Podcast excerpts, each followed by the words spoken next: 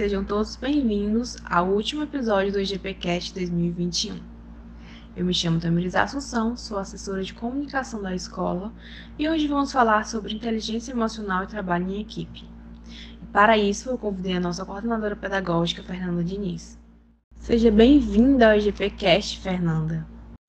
Muito obrigada, fico honrada com o convite. É sempre uma grande satisfação poder contribuir com o trabalho desenvolvido pela Escola de Gestão Pública do Estado do Ceará, sobretudo no que se refere a uma temática tão importante como é a inteligência emocional e o trabalho em equipe. Fernanda, sobre o nosso tema. Trabalho em equipe e inteligência emocional são habilidades bastante valorizadas no nosso meio profissional. Para você, qual a importância de um profissional com essas atribuições? É interessante a gente lembrar que o primeiro estudioso a falar sobre a inteligência emocional foi o biólogo Charles Darwin, ao tratar sobre questões relacionadas à adaptação e à sobrevivência das pessoas.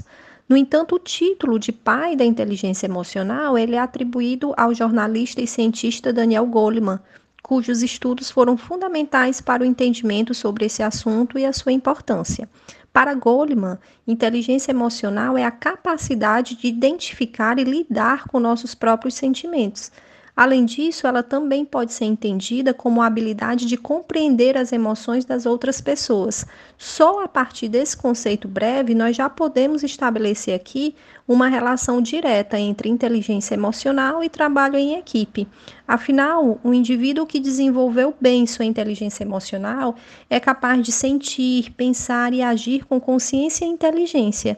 Assim, ele não deixa as emoções controlarem suas ações, o que pode evitar estresse, doenças, que inclusive afetam tanto a vida pessoal quanto a vida profissional, sobretudo quando se trabalha em equipe, em que é preciso compreender também as emoções do outro. No ambiente de trabalho, por exemplo, a pessoa que tem uma boa inteligência emocional, ela consegue controlar melhor suas emoções e lidar com elas de acordo com cada situação.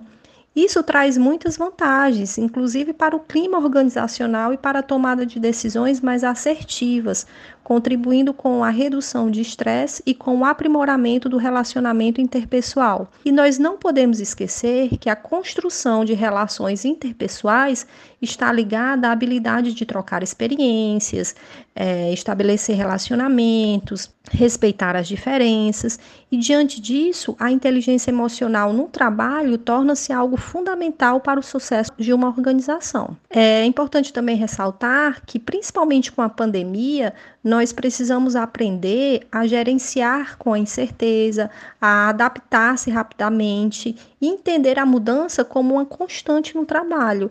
E assim, somente com o desenvolvimento da inteligência emocional é que de fato conseguimos alcançar o que buscamos na vida pessoal e profissional. E a inteligência emocional e o trabalho em equipe são requisitos necessários para enfrentar as dificuldades do trabalho. Com isso, como um profissional pode se qualificar? Inteligência emocional, como vimos, é uma capacidade de lidar com sentimentos e emoções de si e do outro com mais facilidade. Saber como agir em momentos de dificuldade, melhorar os relacionamentos interpessoais, tudo isso depende de como os pensamentos, os sentimentos e as atitudes são gerenciados por cada um de nós. E ao contrário do que se pensava antigamente, não é algo inato a inteligência emocional é uma habilidade que pode sim ser desenvolvida ao longo de nossa existência, mas para que a inteligência emocional seja de fato desenvolvida, é preciso adquirir conhecimentos específicos sobre si e sobre os outros. E essa habilidade, quando bem trabalhada, ela favorece o bom relacionamento entre as pessoas, possibilitando maior entendimento nas relações pessoais e melhor convivência no trabalho em equipe. Além disso, a inteligência emocional ela influencia de forma positiva na saúde física e mental. Ela contribui com a prevenção de transtornos psicológicos, como ansiedade, a depressão e inclusive com distúrbios psicossomáticos. A inteligência emocional ela pode ser desenvolvida em todas as situações, ou seja, nas diferentes áreas da nossa vida. No entanto, para descobrir como fazer isso, é preciso tomar consciência de si, ou seja, buscar o autoconhecimento. A terapia, por exemplo, é uma importante ferramenta para isso. Mas nós podemos dar algumas dicas que podem contribuir com o desenvolvimento da inteligência emocional. É, a primeira dica é observe e analise o seu próprio comportamento. Observe quais são as reações de sua mente, do seu corpo, além das sensações em diferentes situações. Nessa perspectiva, a inteligência emocional ela se volta para a avaliação das atitudes e das sensações e para a compreensão de como elas impactam no dia a dia e nas nossas relações. Isso proporciona uma mudança quando há percepção de que os resultados foram negativos. É importante também tentar dominar suas emoções, né? Agir sem pensar é algo natural do ser humano. Desde os primórdios, isso serve como uma forma de defesa, uma forma de reação natural, né, que está gravada em nosso subconsciente. Mas nós sabemos que a impulsividade, ela não é uma boa aliada na maioria das situações. Portanto, o ideal é aprender a dominar os impulsos e as emoções antes de tomar decisões ou de dizer alguma coisa. Né? Então, tente recobrar a calma em vez de simplesmente deixar o instinto atuar. E para isso, a prática de algumas atividades pode ajudar bastante, como por exemplo, exercício de respiração, a meditação, a caminhada, a prática regular de atividade física, de um modo geral, ela contribui bastante para a busca pelo equilíbrio. Mas cuidado, o objetivo é sempre o equilíbrio, né? Ou seja, não se busca a supressão das emoções, mas sim o controle delas. É importante também aprender a trabalhar as emoções negativas, porque quando elas nos acometem de forma intensa e permanecem em nosso interior por muito tempo, elas acabam totalmente com a nossa estabilidade, né? Então, com a inteligência emocional, aprendemos que quando as emoções negativas aparecem, seja raiva, medo, insegurança e tristeza, nós precisamos dominá-las e não permitir que elas nos controlem. É importante também aumentar a sua autoconfiança, saber o que se quer, definir até onde se deseja chegar, quais são os objetivos que se tem, né? Tudo isso não é fácil, mas é necessário reconhecer, inclusive, seus pontos fracos e fortes, trabalhar para modificá-los, né, ou mesmo aprimorá-los. E esse desafio só pode ser vencido por meio da autoconfiança. Uma dica importante também é aprender a lidar com a pressão. São várias as questões para lidar no dia a dia.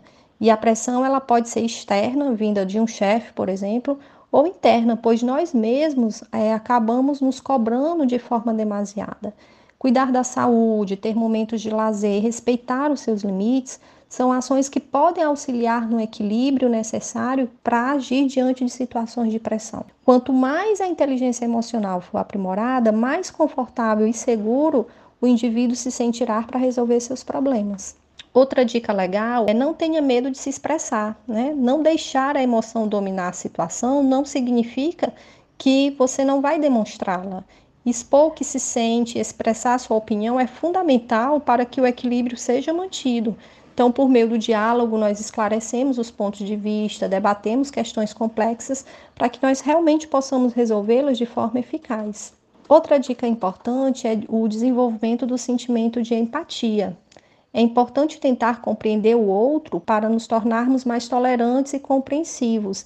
É claro que quando dizemos nos colocar no lugar do outro, não significa que nós vamos sentir a dor do outro, isso não existe.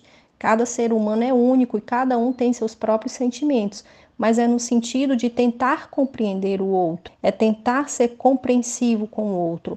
E é tão interessante porque quanto mais conscientes somos acerca de nossos próprios sentimentos, mais nós conseguimos entender a emoção do outro. E por fim, eu gostaria de deixar a dica que é no sentido de conhecer os seus limites, né?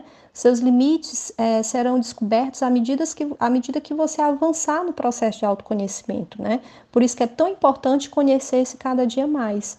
Ter fraqueza não é motivo nenhum para sentir vergonha. Todos nós temos pontos fracos e isso é totalmente normal. Somos seres dotados de sentimentos e erramos muitas vezes, né? Mas estamos em constante aprendizado. Então, reconhecer os seus limites é muito importante. E mais importante do que conhecer os seus limites é respeitar a si mesmo.